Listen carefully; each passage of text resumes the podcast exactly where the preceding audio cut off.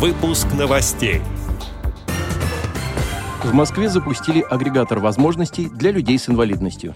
Президент ВОЗ Владимир Сипкин принял участие в обсуждении итогов национального чемпионата «Обилимпикс». Теперь об этом подробнее в студии Антон Агишев. Здравствуйте. Президент ВОЗ Владимир Сипкин принял участие в заседании Организационного комитета по проведению национального чемпионата по профессиональному мастерству среди инвалидов и лиц с ограниченными возможностями здоровья «Абилимпикс». На нем обсуждались итоги девятого национального чемпионата, прошедшего в этом году, а также вопросы по подготовке чемпионата в 2024 году. Также были намечены перспективы дальнейшего развития движения «Абилимпикс». Заседание проходило под руководством председателя оргкомитета, заместителя председателя правительства России Татьяны Голиковой. В мероприятии приняли участие члены Организационного комитета, представители федеральных органов исполнительной власти, общественных организаций инвалидов, регионов, организаций и предприятий-партнеров. Напомним, что в 2023 году чемпионат Обилимпикс проходил с 20 по 23 октября на площадке выставочного центра «Гостиный двор», а также на базе колледжей города Москвы. В общем медальном зачете первое место заняла команда Москвы, завоевавшая 114 медалей. На втором месте команда Татарстана, получившая 76 медалей. Третье место заняла команда Московской области, в активе которой было 27 медалей. В рамках чемпионата были проведены международные открытые соревнования, в которых приняли участие 18 представителей из Саудовской Аравии, Белоруссии, Китая, Малайзии, Литвы, Армении, Азербайджана и Молдовы.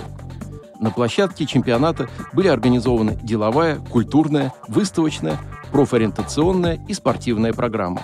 Партнерами деловой программы стали более 80 работодателей.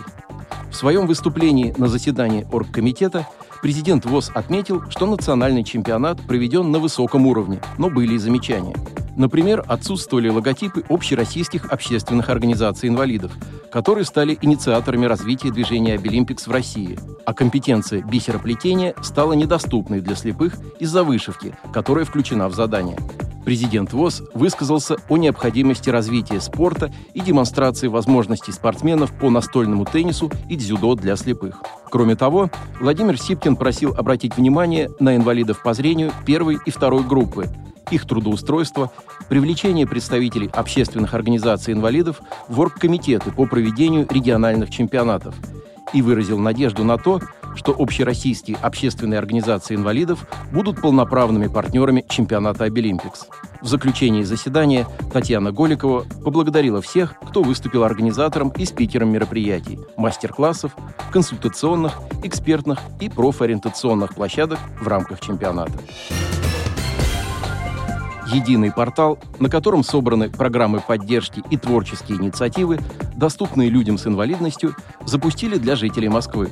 Как сказала заместитель мэра Москвы по вопросам социального развития Анастасия Ракова, чтобы любой горожанин мог просто найти и быстро подобрать подходящую именно для себя программу поддержки, мы запустили специальный сервис «Агрегатор возможностей».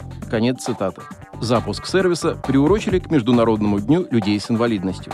На портале получится найти не только подходящие программы поддержки, но и справочную информацию о различных организациях и о том, как людям с ограниченными возможностями здоровья помогают в Москве. Организации, которые поддерживают людей с инвалидностью, на сайте сгруппированы по тематикам – инклюзивные театры, инклюзивные мастерские, адаптивный спорт и трудоустройство. Адрес сайта в сети интернет на латинице www.добраяmoskva.ru Отдел новостей «Радио ВОЗ» приглашает к сотрудничеству региональной организации. Наш адрес – новости собака радиовоз.ру. О новостях вам рассказал Антон Агишев. До встречи на «Радио ВОЗ».